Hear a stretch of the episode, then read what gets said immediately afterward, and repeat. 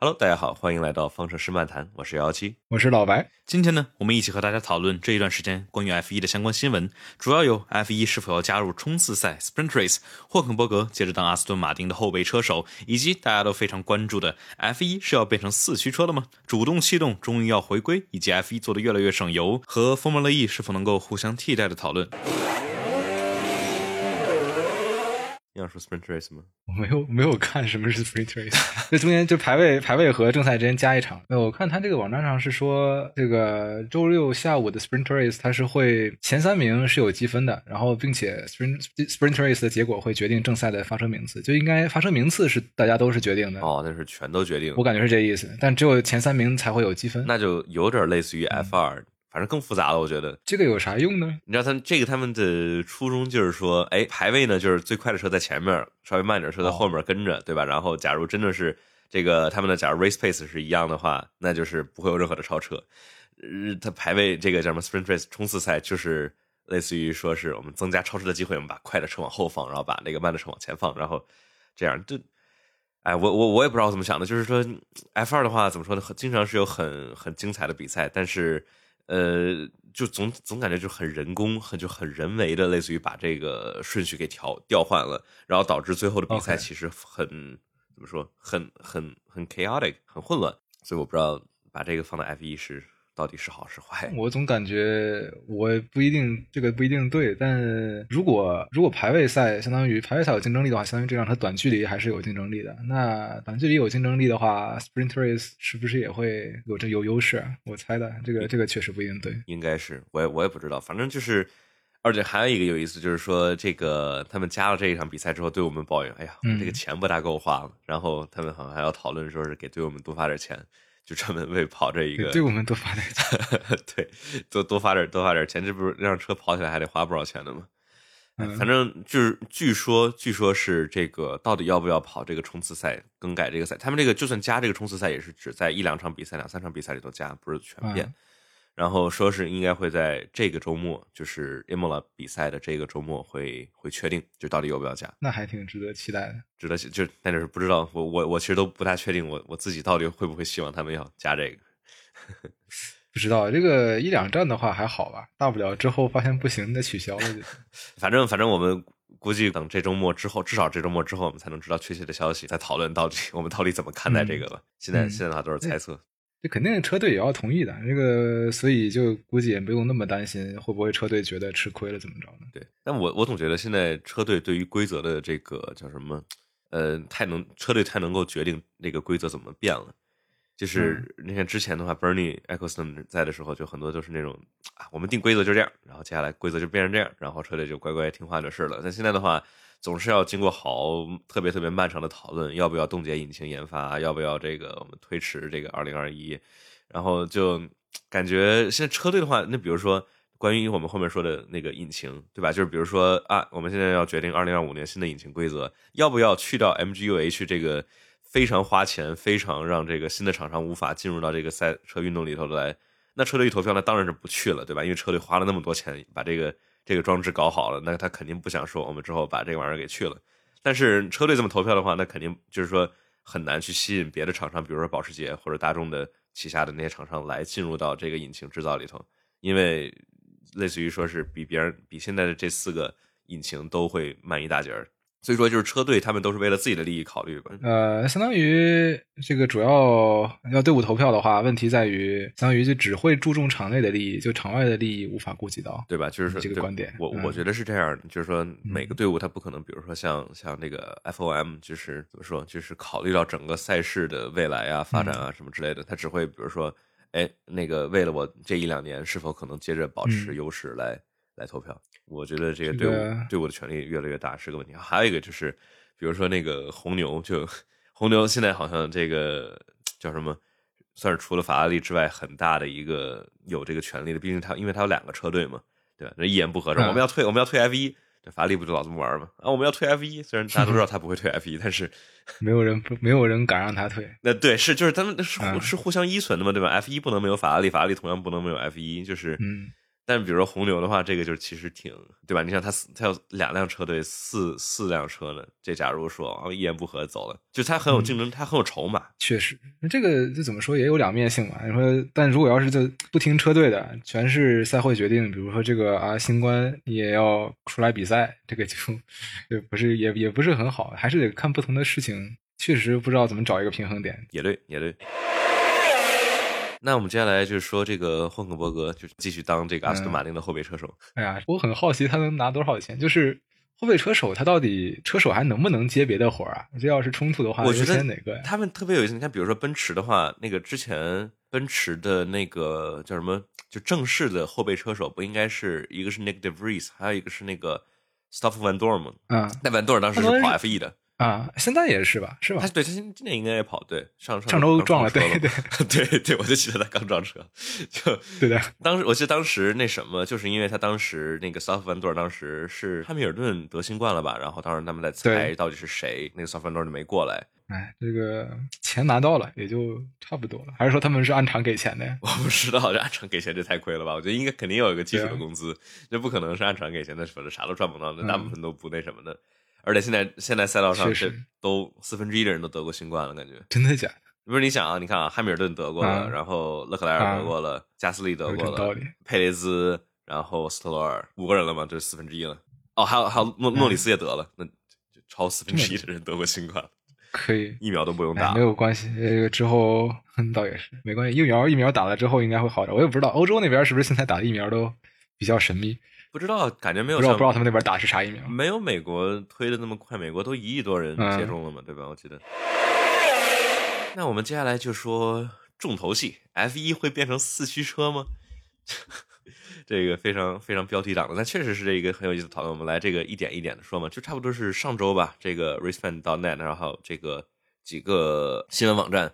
关于一是对 Pat Simmons，然后还有一些这个 F1 啊 FIA 的这些管理的人员的一些采访，就是他们关于二零二五年再下一次规则大变的一些一些预期和思考吧。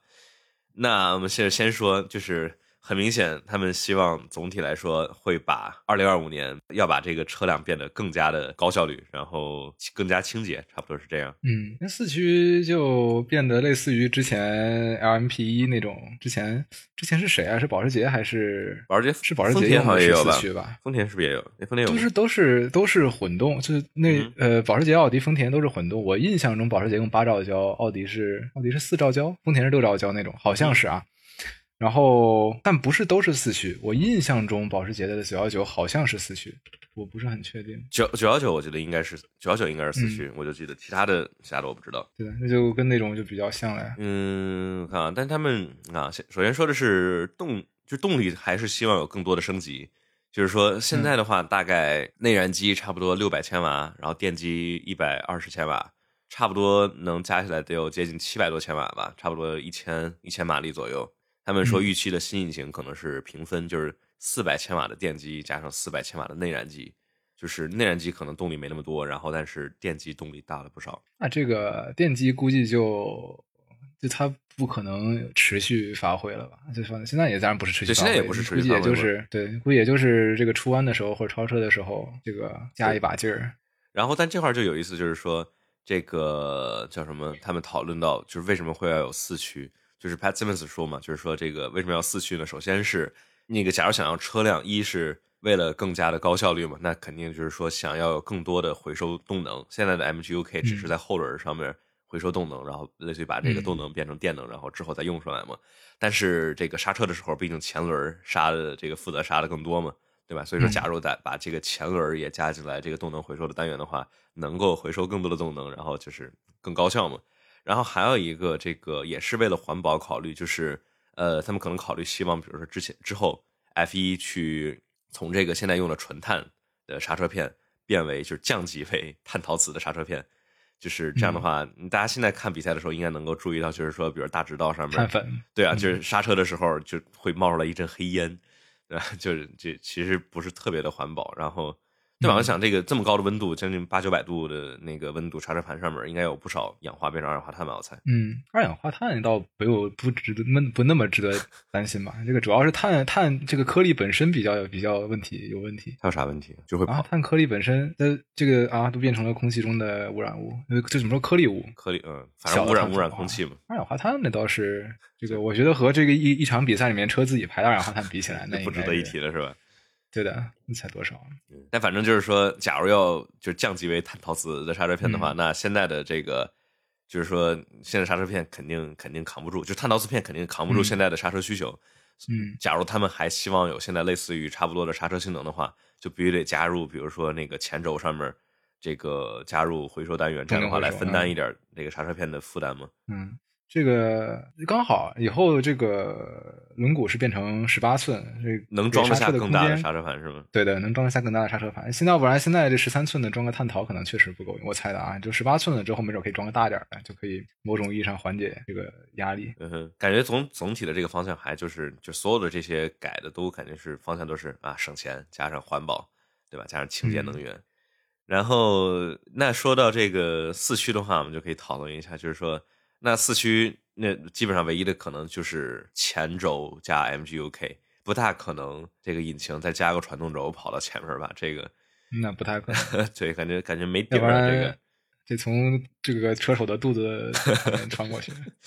对，感觉感觉感觉感觉真的是没地儿。人家现在车手的车手的屁股已经坐的跟地板就差的没几厘米了，就塞不下一个传动轴过去。不光是这个车手屁股底下没地儿，它也就是一变速箱在发动机后面嘛，然后想往前引一个传动轴，你还得穿过发动机，那也没法没法没法搞。嗯，穿发动机这太麻烦了。就现在就这个量产车里面，唯一一个发动机基本上基本上是唯一一个吧，发动机做的又低，然后还能做这种四驱的，就是法拉利那个 FF 和和那个叫什么来着 GTC 四。呃 GT，for Lusso，啊，Lusso 那个东西就是它是两个变速箱才这么才能做到的，要不然的话就是其他的，但凡是这种前置发动机或者中置发动机做四驱的，都是要从发动机底下或者中间穿过去一个传动轴的，就它发动机就不能做的很低，F 样相相当于做成 F 一的话，这种就不太现实，对所以还肯定是电四驱，嗯发动机变得很低的，不是发动机做不到很低的话，这样的话对整体的车辆的操控性就是嗯都会有一定的影响。嗯那我觉得就是他们还有一句话很有意思，就是 Pat Simmons 说他们不希望改变现在后驱车的操纵特性，但是四驱的话，就是说，假如前轮加了 MGUK 的话，意味着它能回收，它能回收的话，就意味着反下来它肯定就能够去这个 deploy 去怎么说，呃，去去输出能量，但是就相当于说是 FI 还必须得加入一个限制，这个比如说过弯的时候，但我总觉得这好像有点。有点脱了裤子放屁那种感觉，这个怎么加呀？这个它是 GPS 呀，还是还是根据方向盘角度啊？那方向盘我要是直道上也超个车，这是不是就不能用了呀？不知道，但是你看，比如说直道上超车是不是可以，就是说只是后轮做那个做输出，总是感觉比较奇怪。就假如他们不希望改变操作特性的话，那就是必须不能在出弯的时候加入前轴的动力输出。但是那比如说还可以这样，比如说那个就限制，比如说一定速度下，比如说一百五十公里以上，一百一百五十嗯 kph 以上嗯才能够用前轴的这个动力输出。我印象中之前之前勒芒是不是有那样的？就它好像我我不知道是哪年的规则，但我记得好像之前有一有一个规则是你可以选择就是做后驱的混动和四驱的混动。那四驱的混动的话，印象中是起步不能用还是怎么着的？嗯，我总觉得感觉四驱的话，很大的一个这个优势就是在起步的时候，起步怎么说呢？这个我觉得对于 F 一来说，起步快那么一点儿，好像也没有特别大的意义。它已经很快了。你说这个所有车队都快一点儿，它也不会让比赛变得更好看。那倒那倒也是，我觉得这个相当于把这个四驱给嗯，有点浪费，但好像确实确实也没没啥用。那所以说我倒反倒我反倒觉得，其实四驱如果要是就是不考虑规则的话，它它可能还真的是出弯的时候最有用。然后如果如果能做成 torque vector 的话，torque vectoring 的话，就会非常的怎么说，会让车变得很快。应该估计那样的话，我不知道会不会 FIA 会，我觉得他应该不会加入。torque vectoring。嗯，这个，嗯，这个加 torque vectoring 的话，应该就是会改变车辆的所谓的操控性能吧？肯定会改会改变。现在在出入弯入弯出弯的时候都会，嗯，都会这个应该会开的应该会更简单一点吧？我觉得相对于现在的这个只是拿这个我也不知道，那种相当于如果他要是这个调调教调的没有那么到位的话，那可能还得猜来猜去，这个车手不好说。那也是，嗯，反正就是这个四驱的话，那基本上就是就是这样，就是说为了为了为了环保呗，我们变成四驱。但是这个这个怎么说呢？四驱啊，然后包括我们之后哦，对，还有一个主动主动气动，这个我其实很激动，就是我觉得很很期待这个，就是说就是当时多少九十年代，当时威廉姆斯的那个主动悬挂呀，然后包括主动气动这种东西，就是当时把这些办了，不都是类似于说是这些搞的，一是搞得太复杂，可能太危险，还有一个就是说投入的经费投入太多了嘛。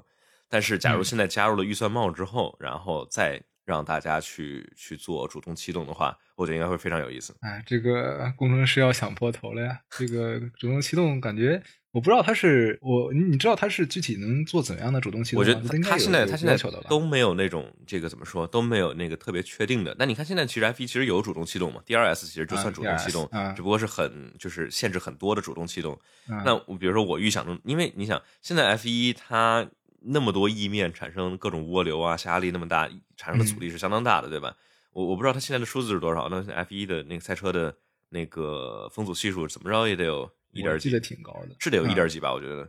我印象中是。对，一点几的风阻系数，那就就就就跟块砖头似的感觉，对吧？它虽虽然说现在的 F 1赛车它这个产生下压力的这个这个其实是很高效的，靠各种涡流啊，然后靠这个扩散器产生很多下压力，但是还是有很大的阻力。你想在直道上用这些用这些玩意儿，其实是挺浪费的。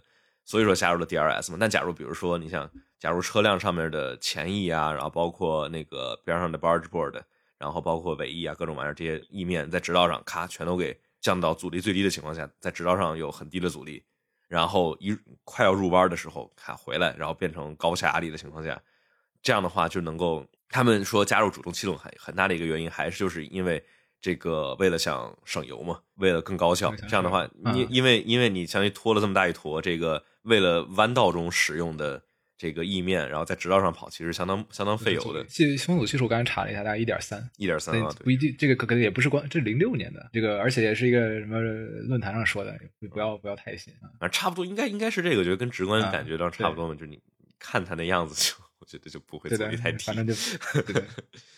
但我觉得要真做主动这个主动空力的话，应该会有一些限限制的吧？我觉得，要不然这个我我不太确定，要不然这个灵活性太大了，不知道会有什么样的。确实也是非常令人激动，这个各种各样奇奇怪怪的地方都可以主动。你想着入入弯之前，这赛车各种意面，它各种哗啦哗啦哗啦动。我就想再再再牛逼一点的话，都不止这样的。比如说是入弯的时候，比如说那个内部的意面跟外部的意面，可以说是有个非对称的，对可吧？以插动，对对啊，插动然后帮助入弯，然后包括比如说，呃现在其实 DRS 他们也有，就是比如说那个就是不是不不，我说的是那什么呃减速的时候，对吧？他们有的时候车手他会那个在就是 DRS 就是没到 DRS 区域的尽头的时候，就主动把 DRS 把那个嗯翼面给关上，这样的话帮助他刹车，对吧？那相当于比如说有些 加加个减速板啥的，然后 刹车什么之类的。这不就类似于就我觉得就是说有太多太多的这种这个对有各种各样的东西可以嗯可以玩儿，就是就是不知道他们到底会怎怎么样去限制。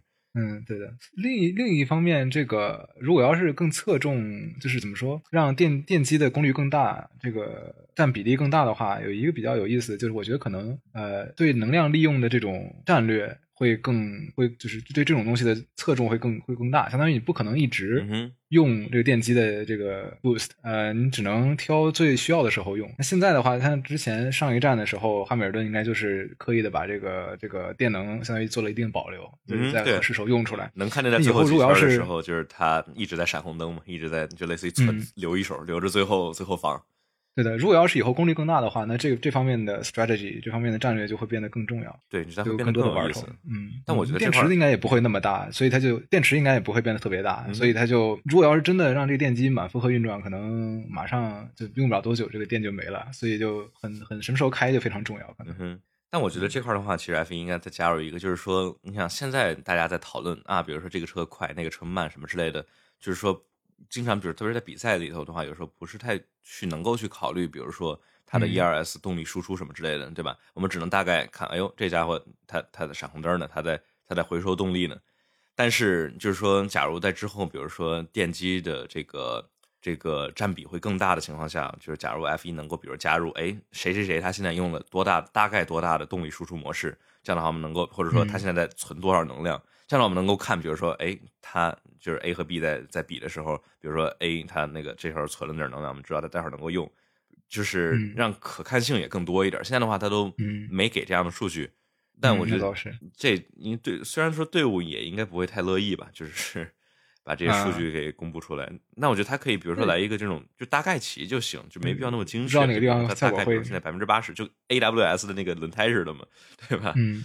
队伍队伍要是这这个信息如果公开的话，怎么说？那对于队伍其实也没有啥不公平的，反正大家都公开。那倒也是，对，嗯，不知道会不会乐意。这个我也不知道会，如果公开的话，会让超车变得更难还是更简单呢？还是说，就是相当于你会让超车的人也能看到防守的人他用多少能量，那防守的人也能看到超的人用多少能量？不知道会让。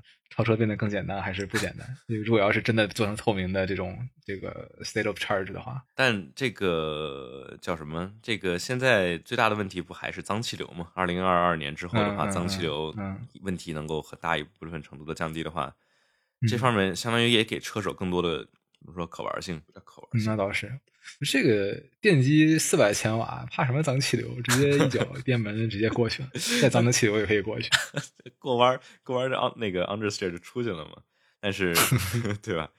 呃，我我我觉得还是相相当相当有意思的，就是说这个，哎，我想当时是什么时候？当时那个 Curse 刚进来的时候，零九年还是一零年的时候吧？我觉得当时其实是有这个。有这个这个 HUD，就是观众们能看见它大概有多少电呢？不记得，我 不记得。我我当时我也没看，我只是我前段时间我看那个有论坛里的人贴了一个，当时哎就跟就是它上面写着呃 Curse 的那个 SOC，就是 Self Charge，就是现在的能量能量级别嘛。嗯，反正我觉得这就是类似于让观众有更多更多可看性嘛。现在就是这个 AWS 吧，我我总是对它就感觉是怎么说又爱又恨，就是我觉得 AWS 它这个 各种这个预测轮胎这个什么之类的，然后。呃，哎，好像今年还没有吧？我好，今年好像今年就那一场比赛，我我不记得有看他有轮胎预测。嗯，对，有可能去年被骂的。我也没有印象看到啊，可能去年被骂的太惨了，然后就不拿这个了。可也没准是今年轮胎是不是变了？变了之后他也不知道有啥数据。轮胎确实变了，那就是，哎，去年那个轮胎总是就哎呀，感觉就跑了几圈之后，跑的还没有人跑的飞快，然后告诉哎，轮胎只剩百分之十了，那不行了，跑的最飞快，跑最快圈，就就就。哎，你说这他其实是挺能帮助，比如说对这个这项运动不是特别了解的新人来看，哎，比如说这个汉密尔顿轮胎不行了，维斯塔潘轮胎还不错，然后他有可能追上，然后比如说那个去预测这个进站，看 undercut 这个有没有可能成功，然后比如说看那个维斯塔潘还有多久多少圈才能追住追上汉密尔顿。但是有些人就是说啊，这个 AWS 这些玩意儿，类似于说把这个不确定性给完全给拿出去了，我们都能直接的看到他预测的东西。嗯，那这个那也有也有点道理，但考虑到它也不太准，你就不确定性还是很高，看个看个乐子，对的。车队对手车队敢不敢看 A M A A W S 这个呢？我 也不知道他们敢不敢看。也许去年法拉利是一直在看 A W S，然后来做的战术，有可能。但但是我觉得今年今年那个巴林站这个比赛，我觉得有几个挺有意思，就是比如说它有标，就比如说对比两个车入弯的时候的速度那个曲线，那个然后比如说谁刹车的距离啊，然后包括那个零百的加速谁快什么这，我觉得这就挺有意思的。而且就这是比较直观的能够看到的这个点，比这种就是瞎瞎鸡猜的这个轮胎寿命还剩多少。我觉得会会会更有意思。嗯，呃，那我们接下来 road car relevance 这个 F 一上面的技术到底有多少能够下放到我们日常的路上的车呢？最近的 C 六三那个电涡轮肯定是最近的里面最明最明显的一个。啊，新的下一代 C 六三换成二点零 T，我忘了那个发动机叫什么了。总之，它会，它是就跟基本上跟 F 一一样，呃，有一个单独的一块动力电池，然后混动。并且，既然是有电机，那肯定是会有动能回收，相当于肯定相当于对应到 F 一就是那个 MGU-K。嗯哼。另外，在量产车里面，下一代的这个四缸四缸六三，相当于是应该是首个真正的做电涡轮的，相当于从它只说了电涡轮，应该是可以从涡轮里面也获取能量，也可以也可以用电去驱动这个涡轮的。总之，这就是一个啊，目前目前已经出现的那个所谓的电涡轮，基本上都是那种 electric supercharger，就它在真正的涡轮前面放了一个鼓风机，啊，那个但不是真正的电涡轮，就肯定不能做任何动能回收。那总之，这是一个例子，我觉得这是应该说是最近一段时间最明显，或者说就是最大家都能大家都能看到的一个 F 一用到量产车上的一个一个一个例子。其他的应该还是有的，我不太确定这个。最开最开始的话，那个比如说什么牵引力控制啊，然后序列档啊，然后 ABS，ABS 是 F 一最先开始的吗？我也不知道，我不知道，最最早估计是飞机吧？那我猜啊，有可能那个定速巡航肯定是 F 一都来的，进站的时候速巡航是 F 一的进哦，进站的时候他们按一下那那个嘛，然后现在嗯现在大家车里头都有了。那个，我觉得，我觉得 C 六三这是应该是很很有意思的一个点，就是说，那就是挺好玩，就是大家似乎就真的是对这个二点零 T 是 不大感冒，感觉哎，大 V 八变成二点零 T 了，感觉少了点东西，但但确实他的技术是很牛逼，就是站在技术的最前沿上面。估计买的也不是同一拨人，真正说的说他，嗯，那这个那也有也有点道理，但考虑到他也不太准，你就看个乐子。但可能也对的，你问问问问，谁会看到四缸反而想买？我觉得不是可能他们不是看到四缸想买，而是看到它对性能比原来变变得更强你，想所以想。现在 C 六三这是 C 六三还是 C 六三 S？现在 C 六三的动力是四百六十六十九马力嗯，应该是 C 六三，不是 S。，C 六三 S 我记得五五百五百多吧？五百匹马力没有吗？我我不知道，我嗯哼我看不到的。那据据说那个新的 C 六三的话，可能能到接近六百匹马力，OK 六百，我看到也有说能七百的，我也不知道这个就哎，七百就爽了。呃，应该是 M 幺三九吧应该是吧？M 幺三九，M 幺三九它比现在的 V 八要轻接近五十千克。加上电池呢，应该是轻不了了。对对对，就是它必须得轻点，否则的话电池的动力就太太太重了。嗯，我也不知道那个电涡轮会有多重，就新的下一代但就是你看总总体来说，我我还是现在觉觉得就是说，现在从一四年到现在来说，这个就是一点六 Turbo Hybrid，感觉总体来说运用回路上的东西不是特别多，主要在做的也就是奔驰了。你看奔驰的 AMG One，然后那个现在的下一代 C 六三，但就是感觉不像比如说像 Formula E 那样，Formula E 的话，基本上这些车队设计的变速箱啊，然后这些电池技术什么之类的，感觉就是能直接直接的运用到他们的量产车上面的电池技术啊，然后各类的东西。但是 F 一里头这至少得感觉得过个七八年甚至十多年，然后才能够稍微下放一点。我觉得可能有一些不不明显的东西，就是不是一眼能看出来的东西，应该还是用到了吧。毕竟这几年发生的事情，法拉利的八缸系列改成涡轮的了，然后法拉利那个新的那个车叫什么来着？那个 F 八吗？还是那个？例子其他的应该还是有的，我不太确定这个具体的。对，嗯 对比 F 一领先了领先了四年。哪哪个来着？叫法拉利的那个？FBS 哦，应该对 SF 九零，这不就是一九年那个引擎开挂的车吗？啊，不是你说 F 一是吗？F 一是 SF 一，不是他等那个你问的是哪个呀？没懂路上那车吗哦。SF 九零？SF 九零，路上那个叫什么呀？等会儿 F S F 九零不是一九年那车吗？对啊，那他上路那车叫什么来着？他不是只同一个名儿啊，都叫 SF 九啊，零，就叫 F S F 九零，对，就叫 SF 九零，你没记错，对。啊，怪不得他要后面加一个 Stradale 那个名字，要不然分不出来了。哎，法拉利的命名一直比较迷嘛。你说这个 S F 七零 H、S F 七一 H，然后 S F 九零，然后 S F 一千，然后 S F 二一，就哎，比较比较神奇。哎，不管了，反正我也买不起。对，买不买不起就就有一些看不见的技术，可能还是从在从 F 一往这个量产车上逐渐的在下放。比如说最近一个一个趋势，反正至少法拉利这边它的 V 八系列的八缸系列的车已经全系涡轮了。嗯哼，啊，包括 S F 九零 Stradale，它也也是相当于用了这个混动，然后并且提领先了 F 一几年，变成了四驱。啊，对，确实是。哎，不过这是就关于这个混动这个东西，它是从 F 一来的，但是您想拉法的话，它其实也是混动了，也也是算是一个 plug-in hybrid。那那可能确实拉法和 F 一那个混动可能离得更近一点，S S 九零这个离比现在 F 一混的程度应该还高，我估计。但就是你想那个，就关于混动，你想当时那仨车拉法 P 一和九幺八不都是在在嗯考虑这个，都是使用了混动技术来，类似于说是借助了电机这个低速这种瞬时扭矩输出这种特性，对吧？然后来结合，然后来达到更好的性能。但是我总觉得，你看，就是 F 一的这些技术，它这下就算下放过来，都是这些最顶级的这种超跑啊，或者 hypercar。嗯，它有比如说放到我们买得起的这种平民们买得起的车上的技术吗？就是这这几年的技术，啊，确实不好说啊，因为现在真正在做平民车的公司，就除了奔驰，基本上也都没有在雷诺啊，雷诺好像是哈，哎，可以说雷诺已经太菜了，这不中是国中国中国太少哎了，美国也没有，我就已经忘了他了。哎，这不太好这么说。总之，我我确实不知道，因为雷诺新车我确实不太了解。啊，本田嘛，本田，本田本田一一气之下再一次撤出 F 一本田的确实，但本田我觉得他可能还没有来得及从 F 一那个这个技术往往那儿下放，它来的太太新了，相当于它，你想，它它哪年来的来着？一五年吗，一五年年发，现在二一年的可能刚上市吧，对对差不多。而且我觉得从 F 一下放到这个量产车，可能也不只是技术直接下放，而是当时那个研发人员他可能积累经验之后，嗯哼可能，比如调到了量产车部门，相当于这种软的知识也可以算一种某种嗯意义上下放。但好像确实，嗯，这个直接直接下放的技术，肉眼看得见的，确实最近少不太，多我就。感觉就是说，有的时候，比如说跟不看 F 一的朋友们去解释，就是说啊，F 一是什么最顶尖的汽车运动，然后很多 F 一的技术，然后都会跑到我们的路上的车来，然后一想啊，最近好像这确实没啥，就是说 这个。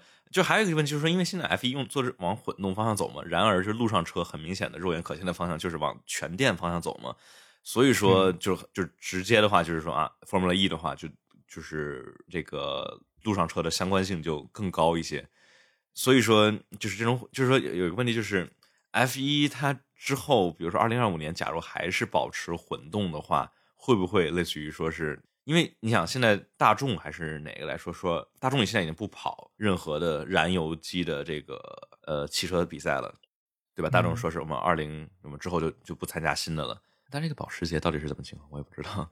保时捷老是说，哎，我们可能参加 F 一，我们可能参加 F 一那。可能这个，哎，不知道大众和保时捷这个太复杂了，互相互相持股。但就是你想嘛，就是说现在很明显路上车都是往往全电发展嘛。那 F 一现在还是在坚守的这个，还至少多多少少保留一部分内燃机的话，是否会到之后变变成那种被淘汰的那种感觉？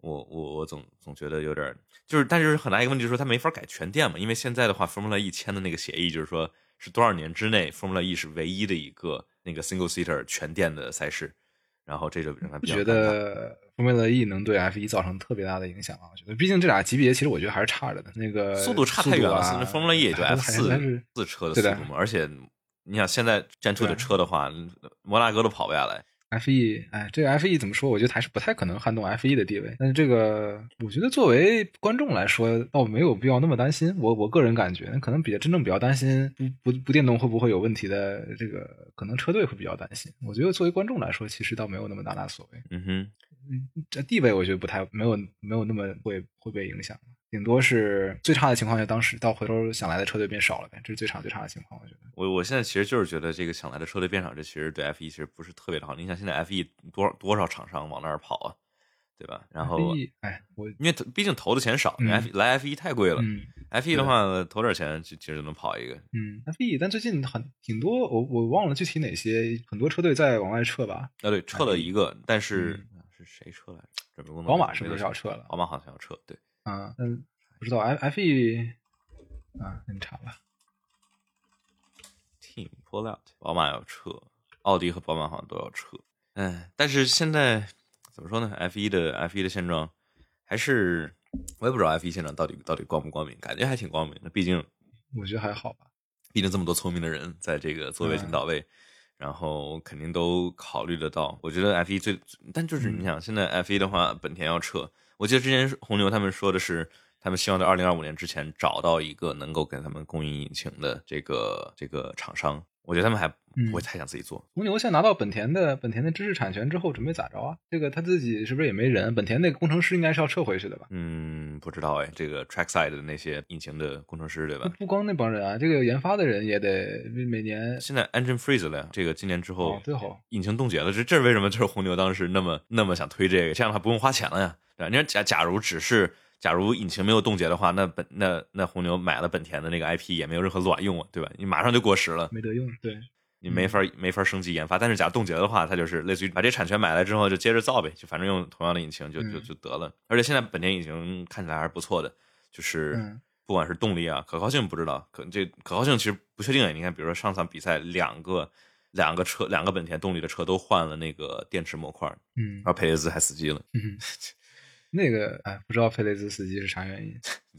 佩雷兹刚换了电池模块，然后然后就死机。刚换电池模块。对啊，但反正说嘛，就是假如那个那个红牛，假如想真的能够去挑战奔驰，想让维斯塔潘去挑战汉密尔顿的话，就必须得在可靠性这块做这个有很大的提升。你想奔驰的话，就确实基本没啥可靠性的问题。因为就算嗯，就汉密尔顿三个轮子都都能赢一场比赛，你说这个 这个搞人心态，真的太让人这个。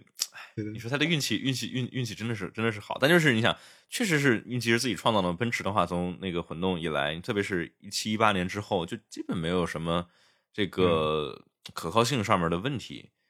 就一八年的奥地利炸俩车，然后那个一九年的巴西巴拉斯的车，那是跟着前面车跟太跟太太长时间了。但就是总体来说，没有任何的可以说的，就是它是偶尔出点问题，哎，这儿少压点路肩，哎，那块儿稍微。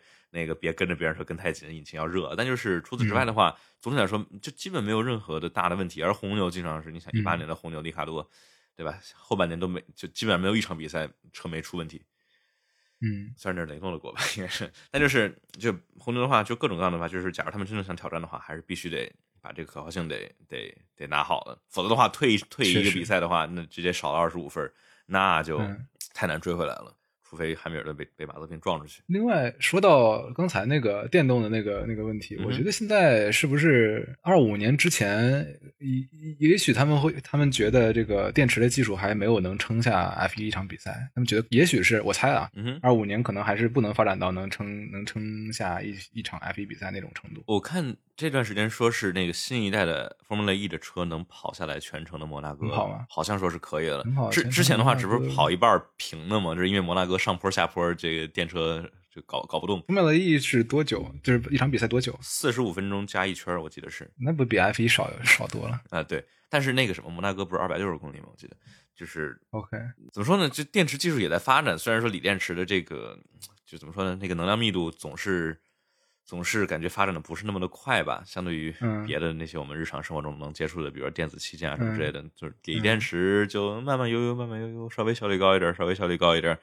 嗯，没有，很少能感觉那种突飞猛进，除非能感觉到之后石墨烯、石墨烯这些各种这些新玩意儿，不知道，但但都感觉那是基础科学，跟这种摩尔定律那是比不了。对，但但就是感感怎么着呢？就是那些新的玩意儿，感觉二五年之前应该是赶不着了。嗯，应该是够呛。我猜的啊，这个万一真赶上了，不负责任啊。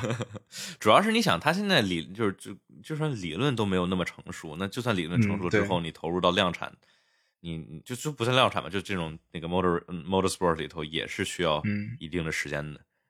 这个我我猜啊，我因为 F 一比 F 一不仅不仅时间长，速度也快，相当于速度快的话，包括下压力这个呃下压力大的话，你阻力也会更大嘛。我觉得它可能一场比赛消耗的能量应该不止二倍，我觉得那可能得三四倍。应该是应该是对，风轮仪都不算 open wheel 嘛，它的轮子上面都是包的那个玩意儿，都降降低阻力的嘛，对吧？然后各没太多翼面，没太多速度。嗯，要真想真想这个让 F 一在保持现在的比赛长度和速度的情况下，用用纯电，我觉得。这个得电池可能得翻个三四倍呗，才可能。但翻了三四倍的话，车就更沉了呀。就是对啊，这个还是就是又回到这个说的，就是比如说你想加主动气动，然后加四驱，加各种玩意儿，那车就会更沉了。那现在车已经够肥的了，现在车都七百六十多千克了。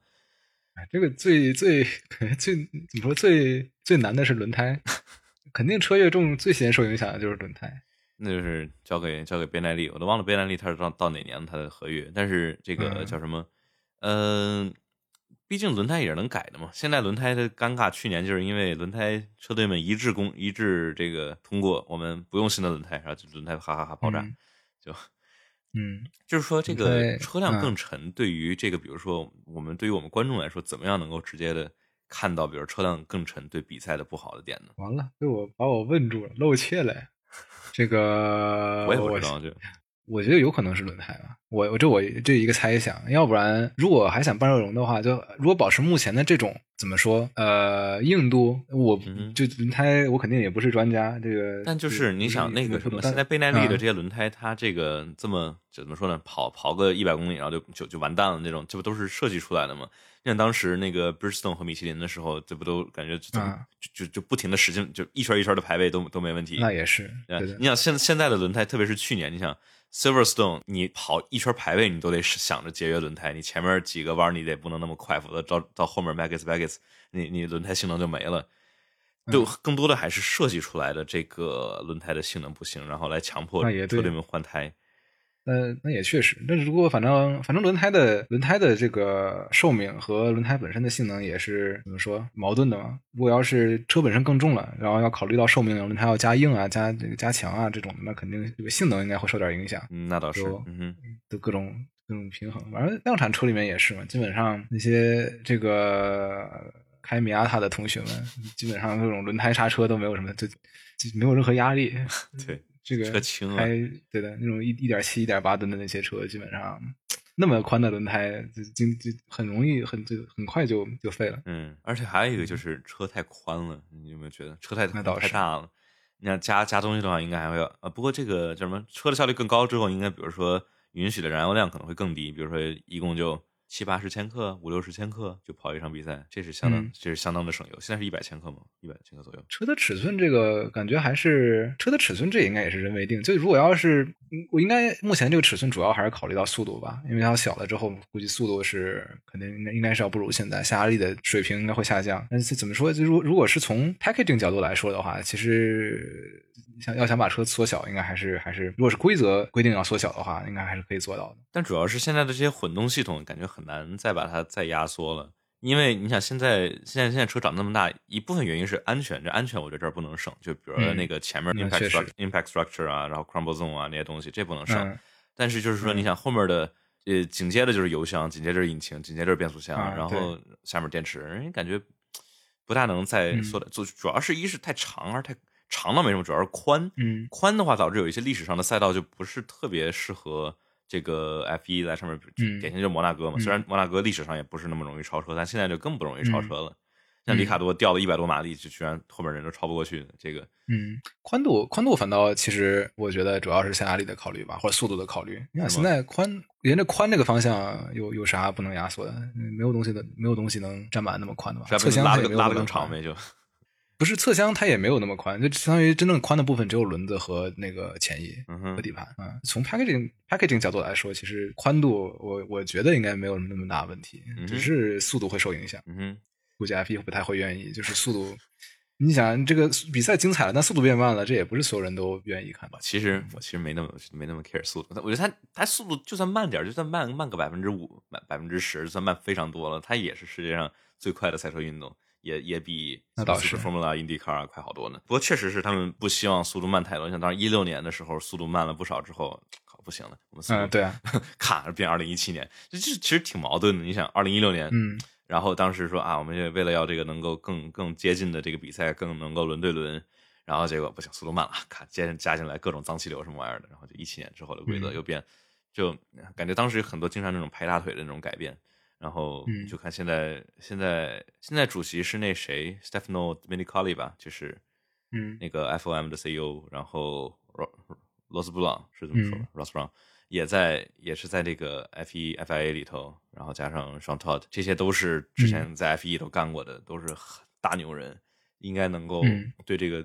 对这项体育有很深的了解和自己的这个理解，应该就不会这种。嗯毕竟都是干技术出身的嘛，就是说不会太出现那种拍大腿。感觉之前嗯就有、有有不少那种没有太多技术出身的人来制定规则，或者说没有嗯占规则制定的主导地位，然后这样的会一是让队伍们容易钻空子，然后还有一个就是这个有可能对整场比赛没对这个赛事没有那么好。嗯 OK，这次的节目大概就是这样。随着2021赛季的开始，我们也会上传各类的新闻消息。之后每场比赛都会有全场的节目来聊比赛。大家如果感兴趣的话，请一定记得点击订阅我的播客哦。微博、微信搜索“方程式漫谈”来找到我，上面有每期播客的文字内容以及各个平台上的链接。大家可以在小宇宙、喜马拉雅等各类播客平台上找到我的节目。如果你觉得这个播客有意思的话，也可以推荐给身边喜欢 F1 的朋友。谢谢大家，今天就是这样了，我们下期再见。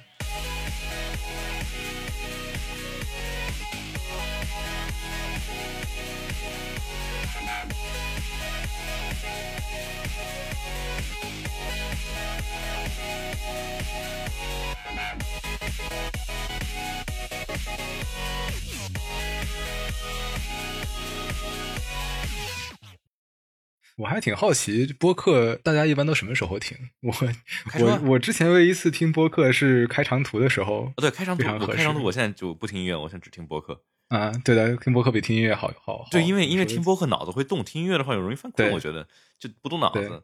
然后我一般就是干活，比如说就是那种不需要我注意力的，比如说动脑子啊，对，比如说打扫屋子啊、做个饭啊、开啊车啊啥，这这不需要我动脑子的啊时候，我觉得播客是非常非常棒的。因为动脑，嗯你知道有些人他们能够在就是看书的时候，他们能听播客，我就不知道怎么做到的，特别不知道神奇。怎么做到有些人的脑子比较，他们有些人那个大脑对于那种文字的处理就不一样。我我觉得就反正因为嗯我是大脑是应该是同一块地方，我要是听播客了，我耳朵听了播客，假如大脑处理了，我就没法干别的事儿了，看看文字都嗯进不去的。可以可以，我当时暑假从亚特兰大开过来的时候，听了五天的播客，就五天听音乐，这都无限就循环过好几遍，音乐不行，音乐不行，特别这种长途，就必须必须必须要播客。你你当时那什么那个是就是你那辆 GTI 对的，就没什么定速巡航啊啥玩意儿的呃，定速巡航有啊，没有自适应定速巡哦，航、没事，啊，对，还是中间中大部分地方车也没有那么多，所以还好。啊，就相当于不就没有不带不带雷达的定速巡航，只要是比较畅通的时候都没有问题。那倒还好。对我现我现在我现在这辆车就开开高速，反正比较爽，就不太对我需，不太需要我什么定速巡航，嗯就基本不需要我的什么输入，我就我就下面轻轻捏着方向盘，然后盯着前面就好了。嗯，对的。我开过凡泽凯那辆，那个确实好用。哪辆啊？它那辆三 M M M 三四零 i 我、操，那个爽！就也是有那个 ACC 加上那个车道保持的，基本上就是它那个你知道宝马它那个分两档，一个是那个叫五 AT，一个一档叫五 AU。五 AT 的话是常规的 ACC，加上面是、嗯还是那个单眼摄像头，然后再高一嗯档的是这个 ACC，上面是三目摄像头，然后左前右前的保险杠里头再加两个近距离的这么高级。对你那个是啥呀？就是这个可以可以可以，多少钱？这个这个选配？跟它的 M 三四零差不太多，你知道吗？不是这个，但这一项选配的话，但这一项才一万七，那还确实跟大部分的那个 ACC 其实差不多。它那个宝马这个玩意儿，嗯我觉得其实挺良心的。嗯就是 ACC 的话才四千块钱，然后这个嗯牛逼版的 ACC 才一万多。嗯，OK，M 三四零挺神奇的，它它好像也分两个版本，就有一个版本虽然是 M 三四零，但它这个你好像是去掉了一些性能相关的这个东西，轮胎轮胎 M package 吧，就是 M Sport package。啊好像我没有那么了解，好像轮胎只有二二五，非常神奇。我这都二五五后轮，对对的，有一有一款 M 三四零好像只有二二五，非常神奇。那不打滑吗？容易起步的时候那么大动力呃，人家四驱的，啊？对，好。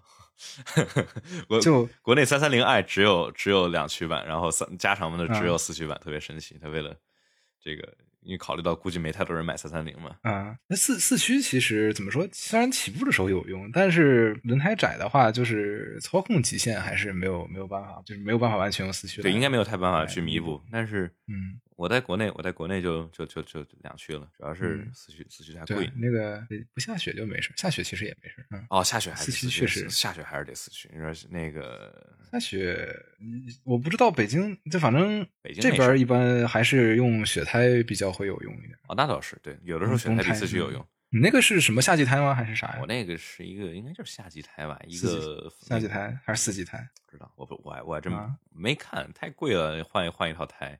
那个它这是随机，你知道它是随机的嘛？它有你有啊可能拿到 Continental 的，也有可能拿到米其林的，可以随机还行，你还有可能拿到那个韩泰的，我们就被随机到一个韩泰啊的。可以。